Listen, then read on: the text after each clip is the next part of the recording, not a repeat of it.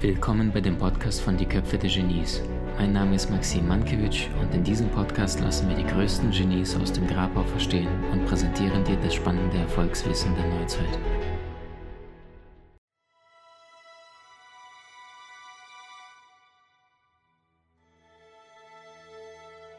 Aus finsterer Nacht, die mich umragt, durch Dunkelheit mein Geist sich quält, ich dank, welch Gottes geben mag, das unbezwungen ist meine Seele. Trotz Pein, die mir das Leben war, man sah kein Zucken, sah kein Toben. Des Schicksals schläg in großer Schar, mein Haupt voll Blut, doch stets erhoben. Jenseits dies Orts von Zorn und Tränen, ragt auf der Alp der Schattenwelt. Stets finden mich der Welthyänen, die Furcht an meinem Ich zerschellt.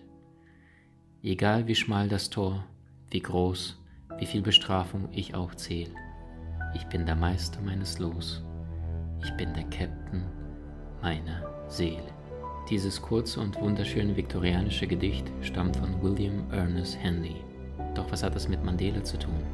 In all den Jahren Gefängnis, die Nelson Mandela hinter Gittern verbrachte, berichtete er, dass gerade dieses Gedicht ihm so viel Kraft gab und er daraus sein Vertrauen schöpfte, weiterzumachen und nicht aufzugeben. Doch wer war dieser außergewöhnliche Mann, der 1993 den Nobelpreis für den Frieden erhalten hat? Sein Geburtsname lautet Roli Lala Mandela, doch seine Grundschullehrerin hat ihm den Namen Nelson gegeben. Er mochte unter anderem den Boxsport, doch es war nicht die Gewalt des Sportes, die ihn so sehr faszinierte, sondern allein die Tatsache, dass Boxen für alle Menschen gleich ist.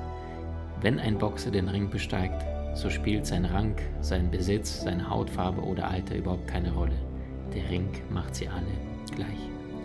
In diesem Podcast erfährst du drei außergewöhnliche Geschichten zu dem Leben von Nelson Mandela. Und die erste Geschichte heißt Verliere nicht den Mut. Als er ins Gefängnis kam, aufgrund der Tatsache, dass er damals auch gewaltvoll gegen die Unterdrückung der Schwarzen protestierte, musste er mit den schlimmsten Bedingungen klarkommen, die ein Mensch sich nur vorstellen kann. Es war nicht umsonst die Hölleninsel, in die all die kritischen Gefangenen damals von dem Apartheid-Regime nach Robben Island geschickt worden sind. Es gab tagtäglich Gewalt, Misshandlungen, Verbrechen, über 60 Männer auf engstem Raum in einer Zelle eingesperrt. Es war sehr, sehr häufig eiskalt, so dass die Männer ihre Hände kaum spüren konnten und sogar die Seerobben, die diese Insel bewohnten, sich im Schutz des Windes und der Kälte verstecken mussten, obwohl sie diese Kälte gewohnt sind. Um besonders widerspenstige Gefangene zu brechen, überlegten sich die Wärter ein besonderes Ritual und buddelten besonders stolze Männer bis zum Kopf in die Erde ein und fingen an, auf deren Haupt zu pinkeln. Mandela und die anderen sehr wertvollen politischen Gefangenen wurden meistens in Einzelhaft geführt, um dort emotional zu brechen. Und bereits dort erkannte Mandela für sich, dass Mut nicht die Abwesenheit von Furcht ist, sondern der Triumph darüber. Der mutige Mann ist keiner, der keine Angst hat, sondern der, der die Furcht besiegt. Er sagt, was im Leben zählt, ist nicht, was wir gelebt haben, sondern wie wir das Leben von anderen verändert haben. Nicht die Gewehrkugeln oder Generäle machen die Geschichte, sondern die Massen. Das Größte, was man erreichen kann, ist nicht nie zu straucheln, sondern jedes Mal wieder vom Neuen aufzustehen. Obwohl die Insassen miteinander nicht kommunizieren durften, fanden Mandela und seine Genossen immer wieder besondere Tricks und Möglichkeiten, sich miteinander auszutauschen. Oder über kleinere Nachrichten, die sie auf den Toiletten oder in Streichholzschachteln versteckten. Über dieselben Kanäle kommunizierten sie mit den restlichen Gefangenen in den anderen Zellenblöcken. So wurden Informationen durch das ganze Gefängnis geschleust. Doch auch die Informationen von außen gelangen in die Gefängnisse hinein, meist über das Küchenpersonal, das man bestechen konnte. Dadurch wiederum konnte er einen Hungerstreik für bessere Lebensbedingungen organisieren und so die Insel für humanere Bedingungen entsprechend öffnen. Und das sah dann so aus, dass sie tagsüber im Steinbruch schufteten und abends dann in der eigenen Zelle die Schulbank drückten und so gelang es Mandela, sein zweites juristisches Staatsexamen abzulegen. Zudem konnte er durchsetzen, dass die Zellen mit Schreibtischen und Stühlen ausgestattet wurden. Bald war Robben Island als die Knast-Uni bekannt. Ein paar Zitate direkt dazu von Mandela selbst. Für den Erfolg ist nicht ausschlaggebend, wo du beginnst, sondern wie hoch du hinaus willst. Es scheint immer unmöglich, bis es einer vollbracht hat. Durch seinen unermüdlichen Fleiß konnte er allein in der Haftzeit weitere zwölf Ehrendoktorwürden erlangen und insgesamt über 50 Universitäten verliehen ihm später den Ehrentitel. Zudem sorgte Mandela innerhalb des Gefängnisses, dass ab 1966 die Häftlinge plötzlich bei dem Einbruch ungestört miteinander kommunizieren durften. Eine Chance, die er sich nicht entgehen ließ. Gemeinsame Häftlinge berichteten, er hatte nie Zeit für einfache und nette Unterhaltungen. Jeden Tag, wirklich jeden Tag, hatte er mehrere Verabredungen, Meetings und tauschte Informationen aus. Im Jahre 1982 wurde Mandela von Robben Island ins Poolmore-Gefängnis auf dem Festland verlegt. An diesem Tag berichtete er, als er das Gefängnis plötzlich von außen betrachtete und sah, auf dem Weg zum Steg in eine ungeheure Wut und Hass überkamen und kurz bevor er das Boot ablegte, wurde in dem Moment bewusst, wenn er all diesen Hass und diese Wut mit sich mitnimmt, dann werden diese sein Leben lang Begleiter sein und er entschied sich dafür, diesen Hass abzulegen, obwohl er nur in das andere Gefängnis überbracht worden ist. Später wird er einmal sagen, denn die Vergebung beginnt hier. Sie befreit die Seele und nimmt die Furcht. Auch deshalb ist sie so eine mächtige Waffe. Die zweite Lektion seines Lebens basiert auf der eigenen Familie. Was ist das Schlimmste, was Eltern erlangen oder erfahren können? Das ist der Verlust des eigenen Kindes. Und so geschah das auch beim Nelson Mandela. Sein einziger Sohn starb an AIDS. Doch statt gebrochen zu werden, unternahm er etwas in dieser schrecklichen Situation. Ähnlich wie Abraham Lincoln, der sogar drei seiner Söhne, drei von vier seiner Söhne im Krieg verlor. Mandela verlor also seinen einzigen Sohn durch AIDS, doch statt das zu verschweigen und diese Krankheit wegzudiskutieren, sagte er, lasst uns HIV in die Öffentlichkeit tragen, anstatt die Krankheit zu verschweigen.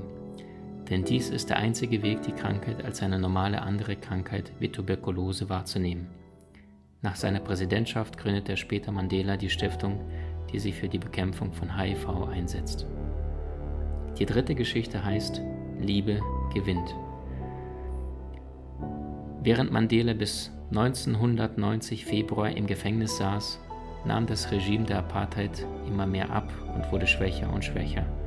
Die Trennung von Schwarz und Weiß ließ sich nur noch ganz, ganz schwer aufrechterhalten. Und als Mandela 1990 das Gefängnis verließ, wurde er abgeblitzt mit der siegreichen Faust in der Luft. Ein Bild, das um die gesamte Welt ging. Und nur kurze Zeit später wurde Mandela 1994 der erste schwarze Präsident und das Symbol für Einigkeit von Schwarz und Weiß für die ganze Welt. Hier findest du ein paar Thesen aus seiner Präsidentschaft. Einem Menschen seine Menschenrechte verweigern bedeutet, ihn in seiner Menschlichkeit zu missachten. Ich verachte Rassismus, weil ich ihn für barbarisch halte, egal ob er nun von einem schwarzen oder einem weißen Menschen kommt. Ein guter Kopf und ein gutes Herz sind immer hervorragende Kombinationen. Niemand wird geboren, um einen anderen Menschen zu hassen. Menschen müssen zu hassen lernen. Und wenn sie zu hassen lernen können, dann kann ihnen auch gelehrt werden, was es bedeutet zu lieben. Denn Liebe empfindet das menschliche Herz viel natürlicher als ihr Gegenteil. Bei dem Antritt seiner Kandidatur versammelten sich Tausende von Menschen und Nelson Mandela begann zu sprechen und zitierte das Gedicht von Marianne Williamson, was in die Weltgeschichte einging. Das geht wie folgt. Unsere tiefste Angst ist nicht, dass wir unzulänglich sind. Unsere tiefste Angst ist, dass wir unermesslich machtvoll sind. Es ist unser Licht, das wir fürchten, nicht unsere Dunkelheit. Wir fragen uns, wer bin ich eigentlich, dass ich leuchtend, hinreißend, talentiert und fantastisch sein darf? Wer bist du denn, es nicht zu sein? Du bist ein Kind Gottes. Dich selbst klein zu halten, dient nicht der Welt. Es hat nichts mit Erleuchtung zu tun, wenn du dich kleiner machst damit andere um dich herum sich nicht verunsichert fühlen. Wir sollten alle strahlen, wie es die Kinder tun. Wir wurden geboren, um die Herrlichkeit Gottes zu manifestieren, die in uns ist. Sie ist nicht nur in einigen von uns, sie ist in jedem Einzelnen. Und wenn wir unser eigenes Licht erstrahlen lassen, geben wir unbewusst anderen Menschen die Erlaubnis, dasselbe zu tun. Wenn wir uns von unseren eigenen Ängsten befreien, befreit unsere Gegenwart ganz automatisch die anderen. Die Vereinten Nationen kürten Mandelas Geburtstag, den 18. Juli, zum Internationalen Mandela-Tag. An diesem Tag soll jeder Mensch 67 Minuten lang etwas Gutes für andere tun. Diese 67 Minuten repräsentieren die 67 Jahre, die Nelson Mandela damit verbrachte, sich für den Wandel und für die Freiheit der Menschheit einzusetzen. Wie hat dir die neueste Folge gefallen? Hinterlasse uns gerne einen Kommentar oder profitiere von entspannenden Videokursen aus unserer Online-Akademie unter köpfe-der-genies.com.